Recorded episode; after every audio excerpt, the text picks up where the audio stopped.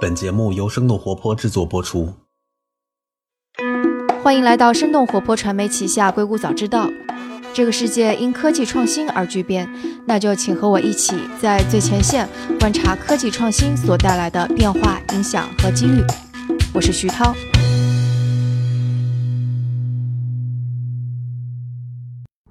嗨，大家好，我是徐涛。两个月前，我在节目中告诉大家，我离开了之前就职的工作，开始做一个叫做“生动活泼”的播客工作室，并计划产出更多的播客节目。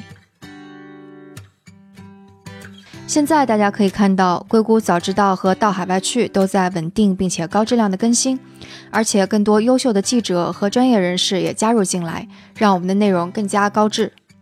除此之外，我们也是要开始上新的节目了。那在上周，我们是在听众群中做了一个投票，把我们头脑风暴的几个节目都拿出来，让大家选择，看大家最想听哪一个。很让我感动的是，很多人都选了全都想听。不过节目还是要一档一档的上的，投票最多的那一档是反潮流俱乐部，那我们会优先筹备和上线这一档。反潮流俱乐部其实会和到海外去以及硅谷早知道非常的不一样。我们的话题会和潮流以及时尚有关，但同时我们也会对时尚以及潮流有很多的反思。我们想要把光鲜亮丽背后的更多故事呈现给你。因为我们刚刚起步，制作新节目也会增加一些成本，所以我们发起了一个众筹，期望你能够来支持我们产出更多的节目。我们的目标其实也是还蛮小的，我们是想在十一月期间能够有一百一十一个听众支持我们。那如果实现了这个小目标，我们就会在十二月初上线这档节目。大家是可以在三个众筹平台上支持到我们，这其中包括支持外币支付的 Patron，还有两个支持人民币支付的平台，一个是冲压，一个是爱发电。那支持我们的方式是可以查看我们这期节目的 Show Notes，也可以在我们的网站深刀 FM 上查找。当然，也可以添加我们的小助手申小英的微信号申 FM 一。拼法是 S H E N G F M 一阿拉伯数字的一。除此之外，我们还尝试了我们第一次的线下活动。那这次线下活动是和《硅谷早知道》第三季的二十九期有关。这期是关于 Facebook 工程师跳楼事件。节目出来之后，大家也都会说想要探讨更多关于职场压力有关的话题，所以我们是在旧金山做了一次线下。这次线下活动的主持人是和我一起创办生动活泼的丁教。我们通常会叫他的英文名字达燕。当然，作为一个做 podcast 的小团队，我们也是把这次线下的现场进行了一下录制。所以这期节目你能够听到我们这次线下活动的讨论，希望大家能够觉得有收获，并且给我们一些反馈。那就请大家享用今天的节目。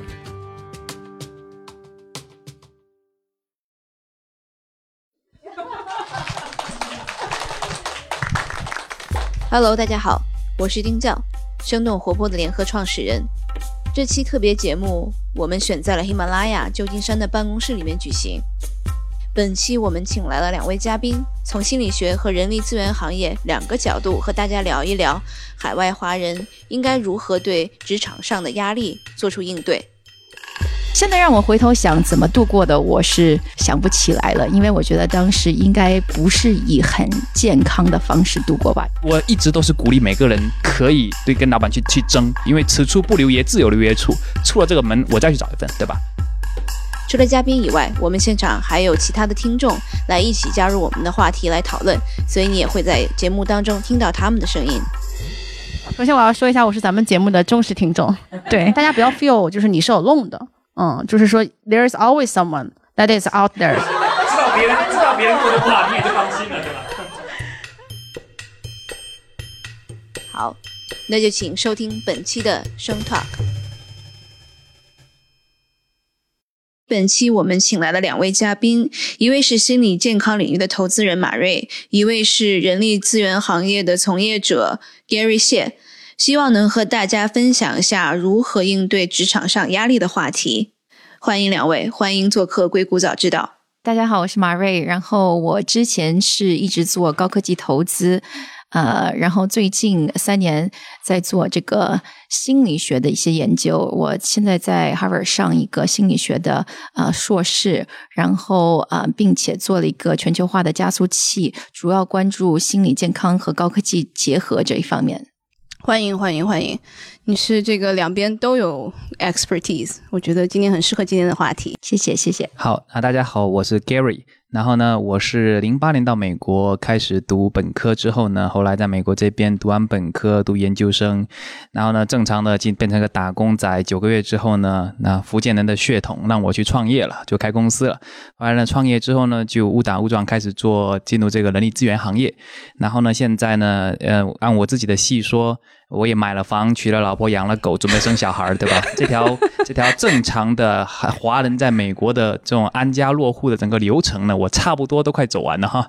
所以呢，在这个过程里面，我也在帮很多华人在美国进行求职。我们是美国算是屈指可数专门针对华人这个市场的猎头公司吧。不管是从找找工作的的 candidate 角度来讲，还是从找人才的公司角度来讲，我们都比较小众点的市场。那这就是我们公司所做。那我相信今天我也想。带来大家一些别人的案例，就实在不行安抚大家的话呢。知道别人过得比较惨，你也就开心了，对吧？这也是我的办法。对，我们一会儿在这个仔细的说各种方法吧。对，因为我们这个上一期做了一个 Facebook 的一个工程师，然后因为不幸可能工作压力太大了，然后这个自杀跳楼。所以我觉得其实他不是个例了，因为咱们在职场当中，特别是硅谷的华人，我觉得有很多是呃不仅仅是工作的压力，还有这个签证的压力，这个身份的压力。然后这边确实不是一个特别便宜的地。去，然后这个生活的压力也很大。即使你可能在大公司，然后的工资非常高的情况下，其实压力也不小。对，所以想今天这个跟两位从一个从心理学的角度，一个从这个猎头的角度，帮大家这个舒缓舒缓压力。呃，我不知道两位自己有没有这个特别压力大的时候，然后是怎么度过的？有没有这样子的一个分享给我们？You want to go first? No, always lady first. 哦，好吧，好吧，嗯，我在想，实际上我看到你你提出这个问题以后，我就在想，呃，实际上可能十年前有一次，呃，压力比较大的时候，那就是，嗯，我我我以前有分享过这个故事，不是在你们的 podcast 上，but，啊，就是我在同一天失去我的工作和我的未婚夫，不是失去他，他没有死，只是他跟我分手，所以我记得当时，然后又刚刚买了房子，所以这个呃有一身债，对不对？然后我刚好是从我是美国长大的，然后从美国搬到。上海，然后我就觉得哇，呃，金融风暴，然后我又找不到工作，然后现在又一屁股一又一屁股债，然后本来是两个人，嗯。回到中国的，然后现在就变成我孤零零一个人，所以当时压力比较大。现在让我回头想怎么度过的，我是想不起来了，因为我觉得当时应该不是以很健康的方式度过吧，应该就是 每天 每天出去混日子吧。啊，如果让我现在重新再经历一遍的话，那我会觉得我会用更健康的方式，不是像当时那么。self-destructive，self-destructive 怎么讲？自我毁灭，自我毁灭的方式，自残没有自残那么惨白呀？毁灭更严重不是，对，不是非常，不是非常健康的方式。因为现在学了很多心理学的方式，所以我觉得啊，我会更积极的来面对遇到的困难啊。所以你让我分享的话，我觉得我想到的是这个时刻，就是脑袋里突然闪闪出的是这个时刻，可是呃，让我讲我怎么度过的，我还真的记不起来。然后我觉得我可能已经把当时的记忆都已经埋没了，就 repress 掉了。OK，就等于自我保护一样的，就尽量不要去想起来。对，OK，已经想不起来了。Gary，你呢？我太太说我这个人那个线条比较粗哈。其实回到今天这个 topic，我觉得所谓压力，当然外外因很重要，但同时内因，比如说你自己到底多敏感于这些这些外界的因素，对吧？有些人，比如说老板骂你一句，他回去这个星期就就就受不了了。但有些人老板都已经快把你开除了，其实我还是 OK 的。所以你的意思说脸皮比较厚是吧？哎，对对对，我个人觉得我这人脸皮比较厚，心比较宽。对吧？那老实说，生意没做成，那我自己也觉得 OK 的，下次再做嘛。其实，所以我个人，你真的让我去想，我这些年在美在美国，我觉得过得还算挺顺畅的哈。有可能有很多事情，但是我自己没意识到，原来那是一个是一种压力。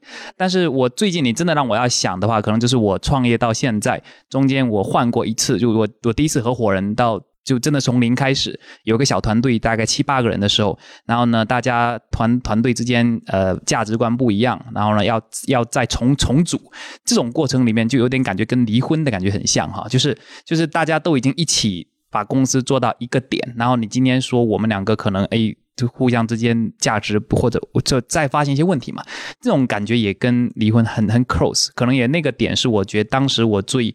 压力最大的时候了，但是也也算是一种工作哈。我个人觉得，给人打工再怎么着，嗯，那也。也也涉及到的就是我我真的是还是一条好汉，我出去这个门还能再找。但创业的话，真的是把自己的血脉肉都融进去的。那我也觉得创业不易，这个是应该是也比较疼的一种经历吧。所以我脑中还能够记住的，也就是可能是在一七年的时候，当时就是自己的公司就是想在跟合伙人之间有一些价值观不合之后再调整。那个时候是我压力可能比较大的时候。对，你是怎么过来的？啊，怎么怎怎么怎么过来的？对啊，你这个我以比较。不健康的 我也想问问什么不健康的形式啊？我特别想了解你们都不健康的都是什么东西？没有，可能我觉得当时我有一定的逃避心态的，就是说，我觉得那我就跟跟合伙人说，那如果要要么你走，要么我走，那好，那那你要不走，那我走。那我选择的方式就我也就不想再见他，我也不想回微信，我也不想看他，就是因为我但在那个 moment 啊，我真的觉得。这跟离婚真的很像，就是我我就不想再见到这个人，你知道吗？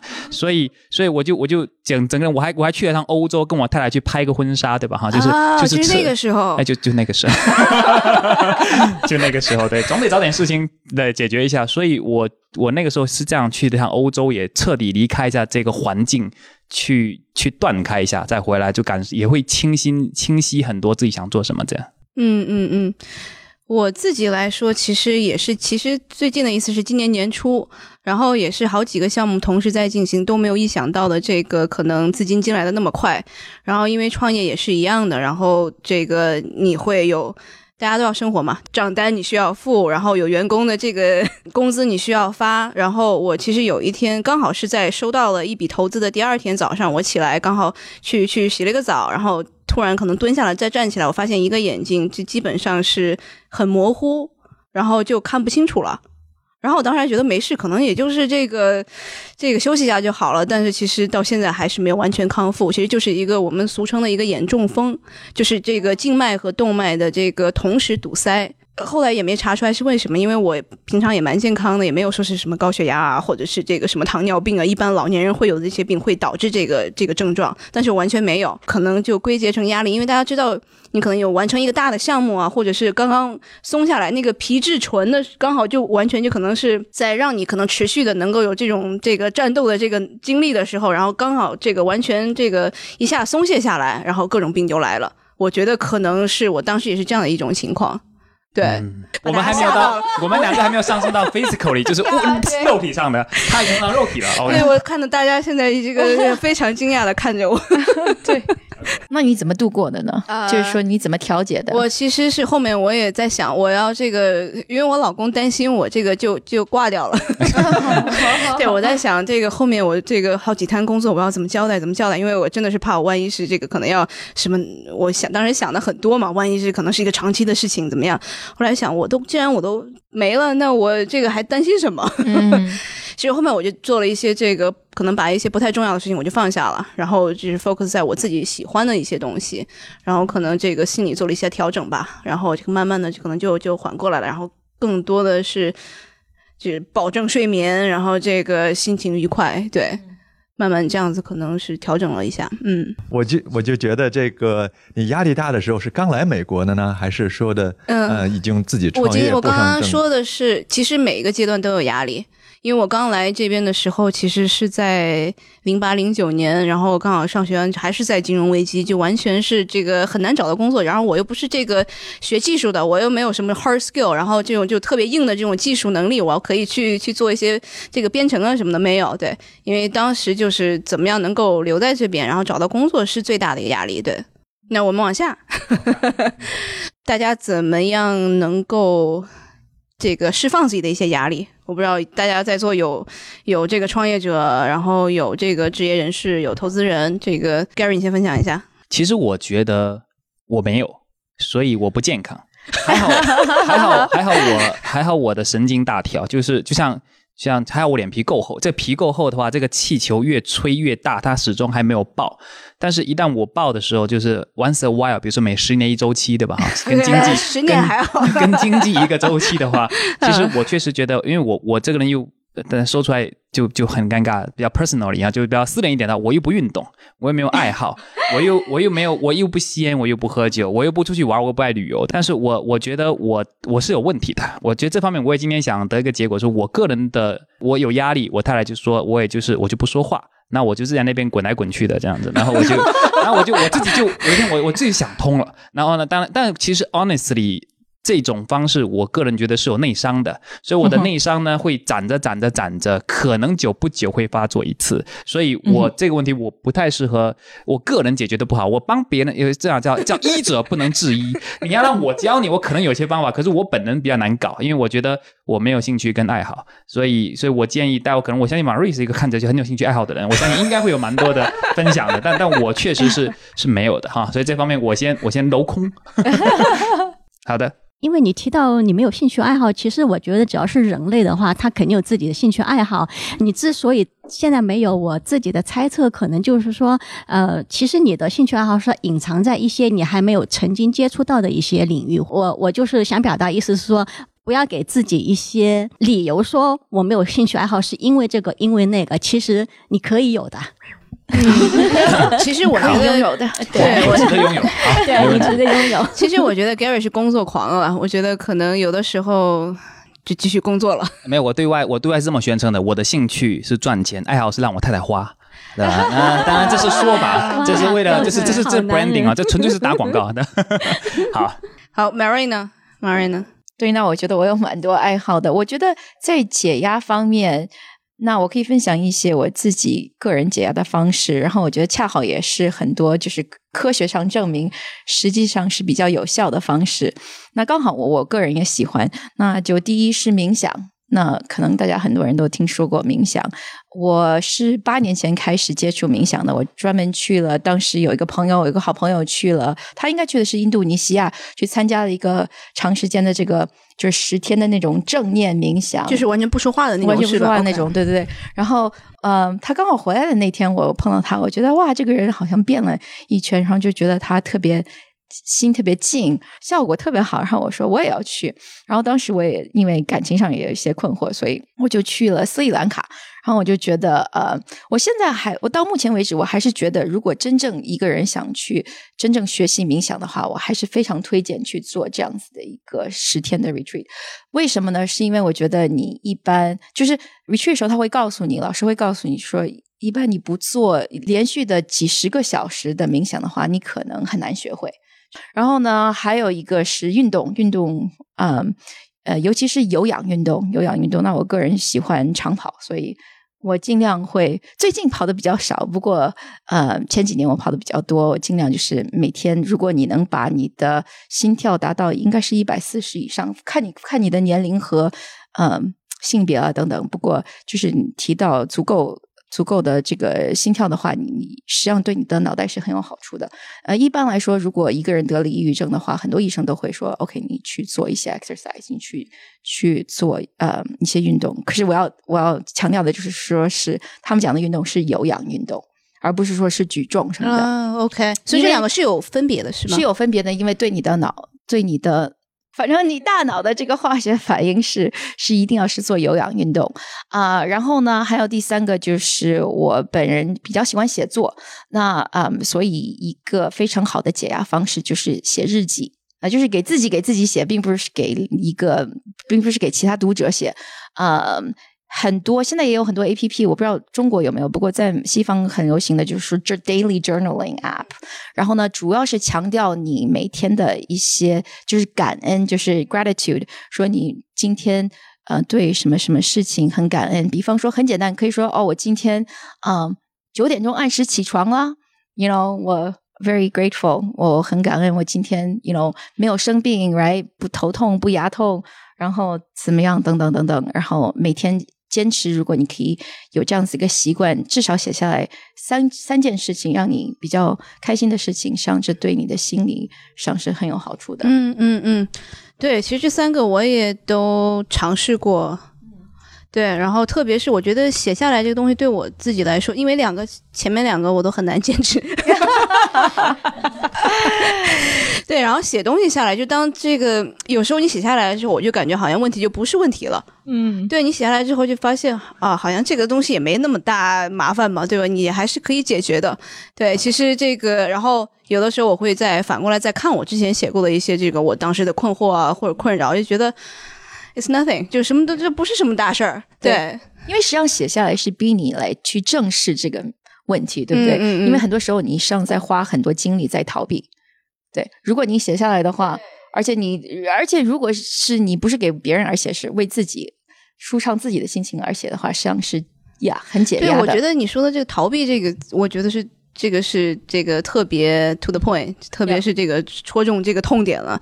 因为大家的，我觉得我自己来说的话，可能最让我自己不管是这个焦虑啊，还是这个可能压力大，然后可能就是因为有一个什么事情我还没有完全解决它，我不知道会发生什么，然后我就会啊，那我要是不是我先这个先干点别的呀？然后但是这个心理的压力还在这里。对，因为你越不，因为人的大脑就是你越不想去想它，你越会想到它，对不对？对，这就是为什么冥想的时候，我就觉得各种问题就开始 就 就冒出来了，然后，所以这是一个修行嘛，就是 meditation is a practice，你要你要修炼。我们现在有几个问题，听众。那个 retreat 是不是可以理解为就是自我修复？我不知道，可能这个自我修复的这个也挺大的。我觉得可能是你自己找了一些方法，能让自己公司 retreat 其实是很很简单，就一起出去玩一趟。对，Poppy，你刚刚是不是有问题？首先我要说一下，我是咱们节目的忠实听众。对，谢谢。然后那个我对这个 topic 还是比较感兴趣的，而且也是我是觉得比较能 relate。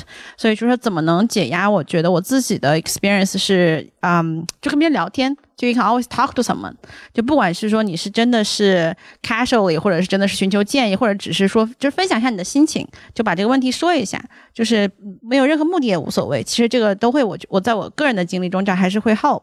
然后我其实想分享两点，就是不 work 的，我觉得。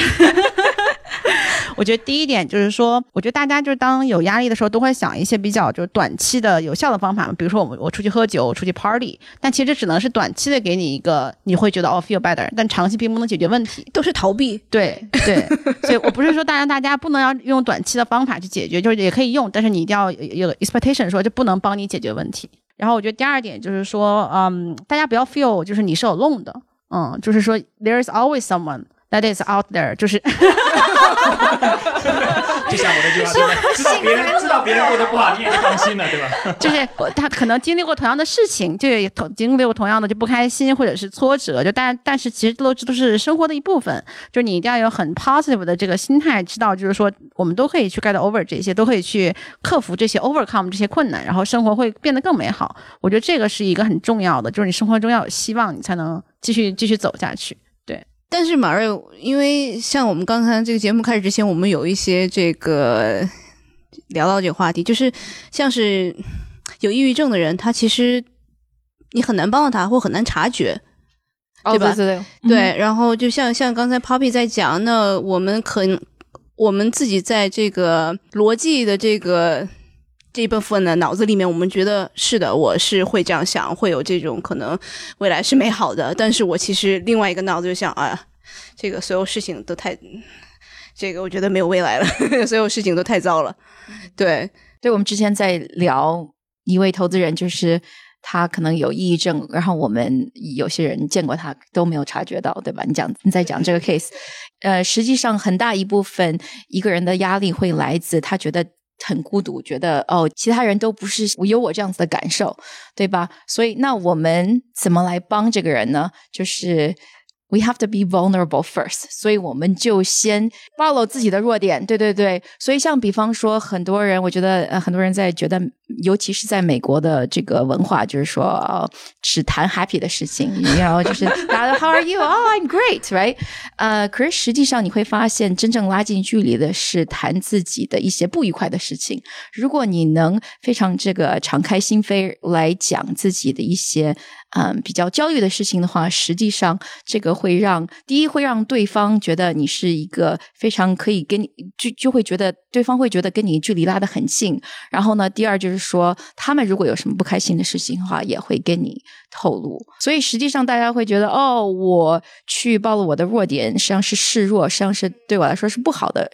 呃，事实上是反而恰恰相反的。人的心理一般来说是，大家会觉得，哦，我可以跟你突然就是从陌生人变得非常非常熟啊。他还给我们分享了一个呃，分享了一个数据，我觉得蛮有意思，就是说，嗯，大家知道，如果一个人得到了自己有癌症的这个信息的时候，一般会第一个分享给谁？一般第一会分享给陌生人，因为实际上我们跟就是我们亲密的人是。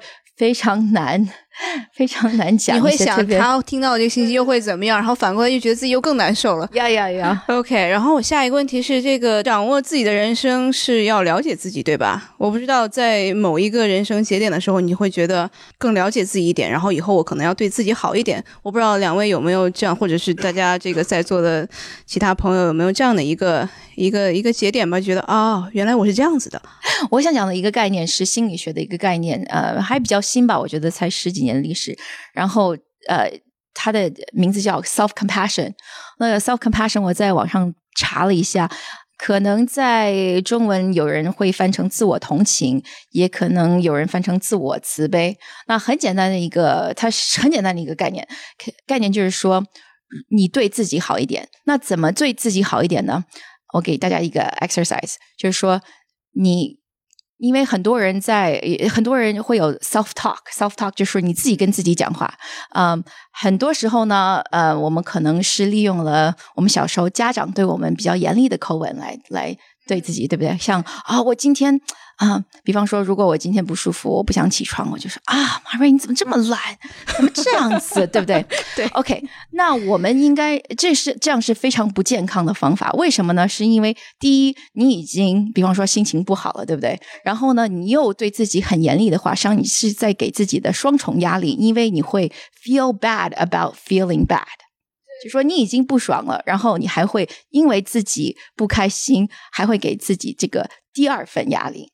所以这样子上是很浪费你的能力的，呃，那你应该做什么呢？你应该把自己视为自己最好的朋友。所以呢，比方说，如果我，比方说，呃，像刚我刚才讲的，哦，今天不舒服，躺在床上，我想多睡半个小时，那我就我就可以幻想，如果是我最好的朋友躺在那里说：“嘿，马瑞，我今天不是很舒服，我想多睡三十分钟。”你会对你自己最好的朋友用什么样的词呢？你肯定不会说啊，你这个懒猪，你为什么还睡在那里，对不对？肯定会说哦，没关系，那个你睡半个小时没有问题，对不对？所以你要把自己当为自己最好的朋友，这个就是 self compassion。实际上，这个是非常有用的一个方式，嗯，是一个很简单的 idea，but 很多人都没有真正去使用。呃，小时候看那个阿 Q 正传，什么阿 Q 电影。就说的，嗯，阿 Q 这个总觉得自己这个呃做的挺好的，然后其实呢他又很贫穷，他又没什么本事，然后他就说我这精神胜利法啊，虽然说我一无所有，但是呢我总觉得我还是最好。这个点就是我们提到另外一点。够不够了解自己哈？在成长的过程里面，随着一些事情的暴露，我觉得可以更加了解自己，很深层次的第二人格、第三人格、第四人格。我觉得我还蛮蛮蛮 enjoy，说很享受，说我能够不断的了解自己到底想要什么。因为有些时候，我想要喝一杯水，不是因为这杯水，我不是因为我渴，可能是因为我想在这个环境下优雅的喝一杯水，让大家看见这样一个角度是不错的。这个，但你如果自己没有意识到这个点的时候，你就会觉得你你就你就意识不到。所以。我我我跟那个 Marine 不一样的点在，我觉得是的，放松对自己好一点，同时我觉得对自己严苛一点，知道自己到底要什么。因为一旦你知道了，我觉得对你之后的很多行为，你可以节省很多时间，因为你你也会更了解自己嘛。可能我刚才讲的不够好，可是我的意思是说，这两个应该是不冲突的，因为对吧？比方说我我为什么讲的是你要。把自己当为自己最好的朋友，因为你对你自己最好的朋友也并不是说哦，你什么杀人放火都可以做的，对不对？你对他是有要求的，对不对？你希望他过得越来越好的，所以你对自己也是这样子的，应该是这样子的一个态度，而并不是说 OK，你今天就不用起床了，你就可以整天玩游戏啦等等，而是说 OK，你现在需要休息的话，那我就让你有时间休息。可是我希望你休息是有目的的，你去。你是或者是有原因的，OK？你现在不舒服，你去休息。可是你起来以后呢？我，你 know，我支持你，right？你你是自己隐形的最好的朋友，我支持你去做其他的事情，而并不是说就就懒惰在那里。对，所以我就说，这个了解自己其实是最重要的。像像我从小就觉得，我怎么每天这个，因为上到高中的时候，中国高中大家都是这个每天要很多作业，要这个学习到很晚，但是。我经常是一回家我就困得不行了，然后我就要去睡觉，喝多少咖啡也没用。这个我一直是我到底是哪儿出了问题？我为什么这个作业总是完成不了？然后后来我发现，其实我就是需要这么多睡眠。我如果不需要这么多睡眠的话，我第二天就完全不能这个集中精力。但是我一旦了解这个事情之后，就觉得那我那我就跟别人不一样。我在看别人这个四点钟凌晨四点钟的这个，不管是这个洛杉矶还是这个 什么其他城市，但都不是我。对我一定要这个睡饱了，然后我才能够这个非常集中精力的完成我的工作或者是学习。这个，所以我觉得了解自己还是还是最重要的。说完了这些心理方面的东西，如果在压力大的时候，那一个老板觉得要把他炒了的话，我们要换一份工作。那如果在海外的我们，这个怎么样能做到这个万无一失？因为各种各样的这样子的，呃，签证啊，然后各种各样的身份问题。我不知道这个 Gary 是不是有很多这样的这个客户和很多这样的这个案例给我们？对我可能可能我我有想到说我我能够这样子，即便没有什么放松的方式，还能够还能够心理健康的活到现在的一个很重要的原因，就是因为我每天在听着各种非常悲惨的故事，每天在听着各种比我更惨的故事，对吧？哈，因为最印象最深的是有一个是我的员工，但我当时没想请他的，他就是。他就跟我讲说：“Gary 哥，我能不能就到你们公司来，就不不用给我钱，你就让我去，我就可以了。”他说自己一个人在家里面两个月，毕业之后呢，什么回复都没有，自己嫌弃自己，开始有抑郁症的趋势。那这种很正常吧？因为当你已经关在自己屋里两个月，而且想着。每个每一天我在花的租金，父母给我这么多年读书，我到底做为的是什么？他就开始无限循环这个问题。所以当时我说，那那那你来我们公司吧，还是来先来实习一下，对吧？那那正好那那三个月让他可以对人接触一下，顺便我们公司的工作呢有一个非常好的效果，就听别人有多惨。那在这个过程里面，他接触了更多的找工作人，他发现，哎，其实我没有那么惨啊，还有更惨的，比如说有了。本科没有抽中，本科三年没抽中，又研究生三年又没抽中。之后他为了为了要继续留在美国，就是挂了一个什么学校，继续在读书。那那比起人家，好歹我才本科毕业，我还有大把青春，对吧？哈，所以我觉得真的像留学生，刚才那个呃，答案问了这个问题哈，嗯，美国的华人。也好，或者是留学生也好，其实换了一份工作不是我们想象中那么容易哈。我刚才说的只是因为身份问题，还有文化问题。像像我能感受到，比如说像像 Marine 的性格已经已经比较 Americanized 了，但是很多很多我们还没那么 Americanized 的人，其实是非常的保守，怕变化。其实这个这个 culture 来讲，我觉得是我们只要大凡是我们小学、初中、高中跟正面红在国内长大的人的话，十个里面有九个应该都是会处于这种状态的。哪怕在公司里面做的不开心或怎么样的，也不敢提出来，不敢去要价，不敢去换。这比较起为什么我们华人整体上，我我我这个是有数据。我我要问一个问题，就是不好意思打断你，就是你是觉得这种？不敢的这个精神是我们应该 encourage 的，还是说应该告诉大家说，it's not a big deal, you can do whatever you want, but you can still be you and be successful。我的回答会是看情况，因为人的性格有些时候无法改变。既然无法改变，不如可以适应性的用那个性格去去生存。我我我我一直都是鼓励每个人可以如果你不爽，你工资觉得低了，跟你老板去 argue，对，跟老板去去争，争取不一定会得到，甚至可以被开除，对吧？但是那那咱们看美国大多数的主流社会的那些人，他们也很很很敢于争取，因为此处不留爷，自有留爷处，出了这个门，我再去找一份，对吧？那其实是 OK 的，但是华人。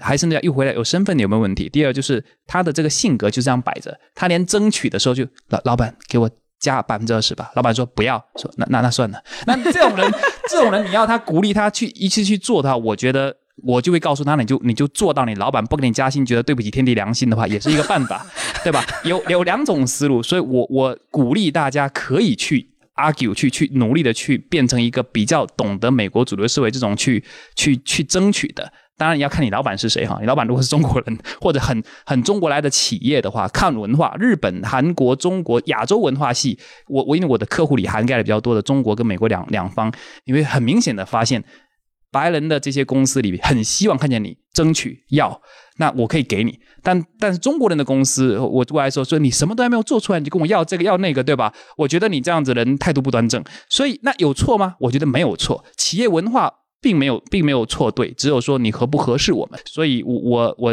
经过这样的简单整体上回答一下这个问题，就是说身份问题，还有大家留学生的这个或者华人在美国的文化问题，一直是我们每天在面对的。那我也很希望说，这个压力，华人很容易把这些压力躲避、逃避，那忍了之后，内心并没有真的得到一种舒缓，或者是 release，对吧？或者是这种释放，那最后就是得出了非常多的心理上并没有很很健康，而华人又很。我们又不喜欢去看心理医生，心理医生一直都还没有归入到中国，好像国内有没有归入到你的医保里面？国家都没有支持心理医生是一种一种正常的病，可是这个病其实是非常正常的一种病的，可大家我们不正视它，那这就变成是小病积累到最后，很多的压力极度庞大。所以我觉得华人社区在美国混的一点都 还过得蛮辛苦的，而且又要。在国内，咱们大家都有国内的亲朋好友，都看着我们在美国干什么呢？对吧？就算就算混得不好，你也要说我混得还不错，对吧？所以，就这些压力，相信大家都有。说出来的话，大家都很有认同感。但是，怎么去解决，也是我们我们今天的一个大 topic。我只是我只是在说一下，在职场上有各种问题。大家如果待会可以提出具体的，我再具体说，因为太这个话题太庞大了。对对，确实挺大的一个话题。我想加一句，就是我是在美国长大的，所以我可能要就像你讲的，稍微更 Americanize 一点。可是毕竟我家里是中国人，所以我家里的文化是中国文化，我父母都英文都讲的不大流畅，对吧？我可能也一直以为，OK，白人的。呃，怎么讲？家庭或者白人的 personality 怎么样？嗯，人性格跟中国人不一样。可是我觉得，实际上绝大部分人就是我们的共同点还是比差异点要多的。然后我刚才就是为了在准备这个 podcast 的时候呢，去查了一下网上的数据。实际上，澳大利亚蛮高的这个自杀率，百分之二十的自杀是因为工作原因。所以你说是因为白人好像在工作上做的更愉快，或者他们更勇于就是。有对老板有更多的要求，商也不以为然，对吧？我觉得不一定有这样子一个结论。我们的这个亚洲比较隐忍的文化，对，因为很可能就是你看不到他们的不开心的那一面。我觉得我我在学心理学的时候，当然现在因为第一是在一个呃在西方的大学在学心理学，所以绝大部分的心理学的数据实际上都还是西方人在做的啊，所以亚洲人本身很多这种 study 都没有啊。可是可以看到的是，呃，目前为止在东西方都做的一些心理学的个实验，实际上很多就是很多数据都是一样的。就在中国的时候，有很多朋友也是就是 suffer from anxiety depression，然后但是他们有有真的有去医院看医生，然后医生会跟你这中国医院公立医院是只有啊 psychiatrist，psychiatrist 叫什么？也是心理医生吧？不是 psychiatrist 是那种可以开药的，对，对对对，就是中国的公立医院是只有 psychiatrist，他没有 therapist，就是在中国的文化里是觉得 therapist 这是一个。心理咨询和这个精神病科医生，精神精神病科医生，对对对，他要给你，他要给你开药，但他不会说去跟你聊天，去开导你。对，但我觉得在西方国家，尤其是是在美国，其实 therapy 是个非常非常 common 的东西。对，我就觉得好像我甚至觉得西方大家有点这个，有点心理什么不舒服，就有点有点过多了。对对对对对，有点什么问题就要去跟心理医生聊一聊。我觉得在中国还是一个禁忌。我有有知道的朋友我说，可能你这样的情况可以去跟心理医生聊一聊。他说不行啊，这个我我父母觉得我可能。不要不要去做这样的事情，可能会把我这个状况搞得更差。就这样的还蛮多的，就非常多，大家会很担心别人对你的看法，说哎，你你这个人有精神病或神经病。就是就就戴有色眼镜去看你，但是也也也有一部分，就是在大城市、一线城市，比如说北京、上海，其实你会逐渐看到有很多人去更 openly talk about it，就说哦，我我不是很开心，因为这样，我就是希望找人去抒发一下，或者我去看医生，就是在渐渐一个很小的群体去在更多的重视这个事情。那我觉得当然也是好事情，对，就也希望就是说。我觉得我们这个节目也谈论这个话题，这确实跟人种无关，每个人种都有压力，但是却跟 却跟社会的制度却有极大的关系。就好像我我在我老家农村那个地方，我从来没有见过一对同性恋，但是我现在我我来了美国才见过的。但我现在仔细想想，我在说美国真乱。或者这么多，当然我当时是这样刚到嘛哈。现在我我这样想，我不觉得我们那个地方一百三十万人口里面没有同性恋，只不过在那个环境下，谁敢说，谁敢做，然后大家抑制住的，跟你爆发出来给你看的完全不一样。所以我觉得真的是制度不一样制度下导致的数据都完全不一样，你知道吗？对对对，中国现在心理就是心理医生那个制度还正在改改变，所以。嗯嗯，那 Gary 后面还有很多问题给你，就是那如果有像是硅谷这样子比较受老板压迫的这样的工程师，然后那你会对他一些怎么样的建议？我我要讲一个公司给的待遇哈，咱们有提到很多种可能性。我举个例子，如果你只是听有一个工程师。在 Google 工作的是二十万年薪，他现在去了一家华人的公司，只给他五万美金。你觉得这算压迫吗？可能在这哇，一一般就是一一拥而上，就是各种口诛笔伐，就是说这种公司也就是没有人性。可是他给他百分之五的股份呢，对吧？那创业公司嘛，给股份嘛，这东西说呃不值一毛一毛钱。但问题来了，那人家让 Zoom 上市之后，那值多少钱呢？我我就有一个 candidate，就是工程师，七年前拿了 Zoom 的 offer 没去。选择去选择去 AT&T，当时就因为 Zoom 的工资就是那么低，再加上股份股权，然后再然后就是没办法，说老板坑我，那我我去 AT&T 拿个十五万二十万年薪妥妥的。那七年之后，他就说了，如果当时就算是后面不加股权不加股份，就就是刚刚入职的时候给的那个，现在按照现在的市价就是一千万美金。那所以首先我们要先回到一开始，如何去定义这个压迫？如果只是从工资的角度来讲。我觉得，首先，咱们大家创业圈的人比较多，不一定工资决定 everything，对吧？你既然选择是你自己选，你接受这个机会来的，对吧？这是这是你自己选择的，就不要后面再去抱怨说工资低。第二，呃，还有一个身份问题，咱们因为这个很特殊，如果如果你去一家十万年薪的工作，他不给你做身份，就就就是就说好了，我就用你这一年，一年之后你该走走，对吧？那我想留在美国，所以我选择一家五万年薪的工作，但他给我做 H1B，给我提供工作签证。这里和不太清楚 H1B 的听众解释一下，H1B 是美国最主要的工作签证类别，它主要是发放给美国公司雇佣的外国籍有专业技能的员工。持有 H1B 的签证者可以在美国工作三年，然后可以再延长三年。六年期满后，如果签证持有者的身份还没有转化，就必须离开美国。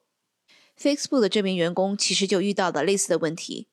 因为他面临着失去工作的危险，所以同时也会面临着失去在美国的合法身份。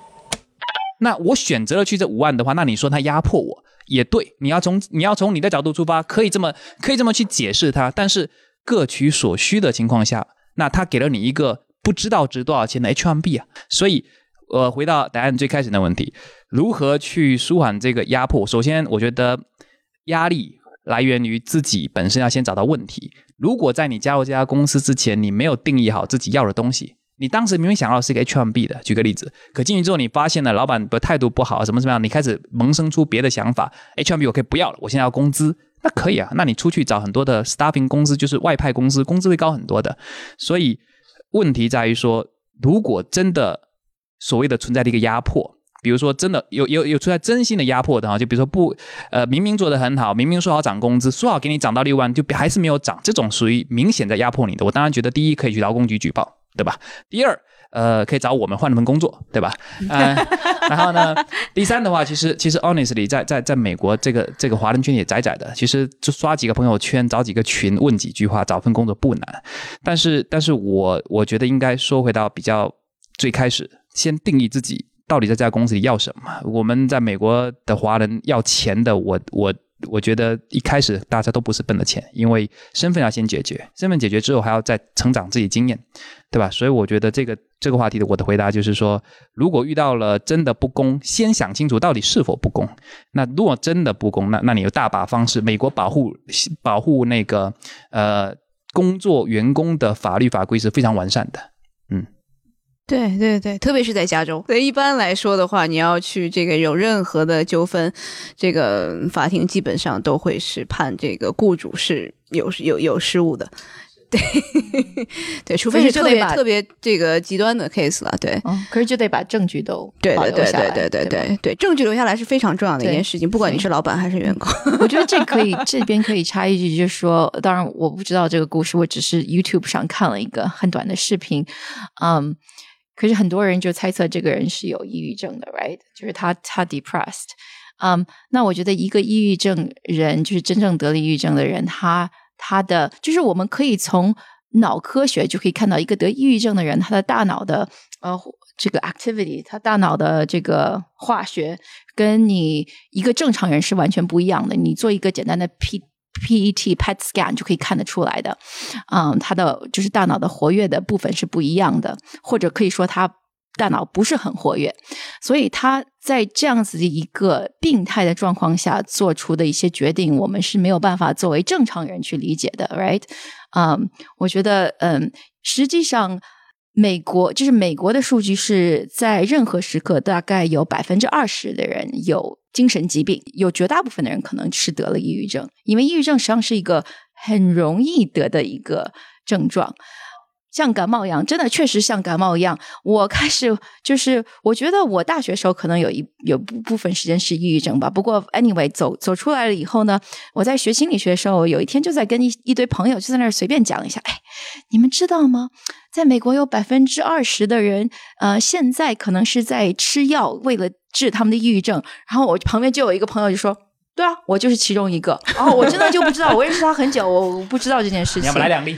No seriously，我觉得实际上你会发现，很多人，即使是美国人哦，即使美国人，他可能也不是那么公开的去谈这件事情。所以，我觉得他可以做的事情是：第一，他可能自己就没有意识到自己得了抑郁症。第一，因为很多人，就像如果是在国内长大的，因为这个嗯心理健康的教育不是很普遍，所以他可能都没有意识到自己。己已经没有像正常人在做决定了，right？啊，所以我觉得大家都可以自己去教育自己心理心理健康这方面。第二就是说，如果他意识到了，他应该去去呃去找一些第一是免费的资源，因为我们刚才讲的心理咨询师，实际上美国有很多，可是实际上你真的去找的时候，你会发现你可能得排队很久。尤其是 psychiatrist 这个开药的这个人，呃，我因为我有一些朋友是 psychiatrist，那他们有大概九个月的 wait list。哇，对，所以并不是说真的是有，那真的有病的人，那其实有病你得跟他讲说我现在就想自杀，所以他会给你排到前面，真的真的。所以并不是说在就在美国心理健康相对来说比较发达的国家，还是上是供不应求的，啊。所以呢，你可以先开始去找一些免费的资源，像美国有很多 suicide hotline 等等。那这些都是通过呃，他们都是正常人，可是他们都是通过这个严格的培训。我是建议尽量不要去随便找。自己的朋友去聊，还是去找一个专业的人士去聊？你可能咨询另外一个有有抑郁症的人，在告诉你百分之二十的概率你在咨询另外一个有抑郁症的人，对不对？或者我会发现很多人，尤其像比方说我们讲这个 Facebook engineer，right？他好像是很高学历，然后又有妻子又有小孩，然后又又有很好的，就表面看起来很好的工作。那很多人如果他不是呃专业人士的话，听到这些故事，他会觉得哦，这不是什么事儿吗？你你生活过得这么好，你怎么这么想不开呢？所以这反而可能会把他推到这个对推对推到这个更不好的结果。所以所以实际上，我觉得大家需要做的是：第一，自我教育；然后第二是去找专业的人士来给你帮助。对对对，没错没错。或者找 Gary。或或者找 Gary 换工作，对对，因为这个这个这个问题其实还是对被，其实我们今天在这里好像说是很轻松的谈论这个话题，其实这个话题还是蛮沉重的一个事情。其实这个。这个心理的这个疾病啊什么的，我们其实要给到更多的关注。对我不管是可能他的同事啊、家人，可能之前这个察觉到了，但是没有真正的去这个做任何事情。但我们其实如果知道了这样的事情之后，或者知道了有这样的这个这样的知识之后，我们可以能够帮助身边的人，不要去可能有同样的同样的悲剧在发生。我觉得这可能是今天我们最后要要要有一个这样的一个总结吧。行，那这个今天非常感谢这个马瑞和 Gary 来做客我们的今天的特别线下节目，也谢谢今天到场的各位朋友们，谢谢大家。好，谢谢大家。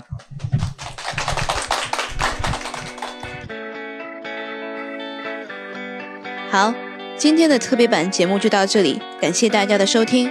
如果大家在海外的话，欢迎大家下载喜马拉雅海外版。喜马拉雅来收听我们生动活泼旗下两档节目《硅谷早知道》和《到海外去》。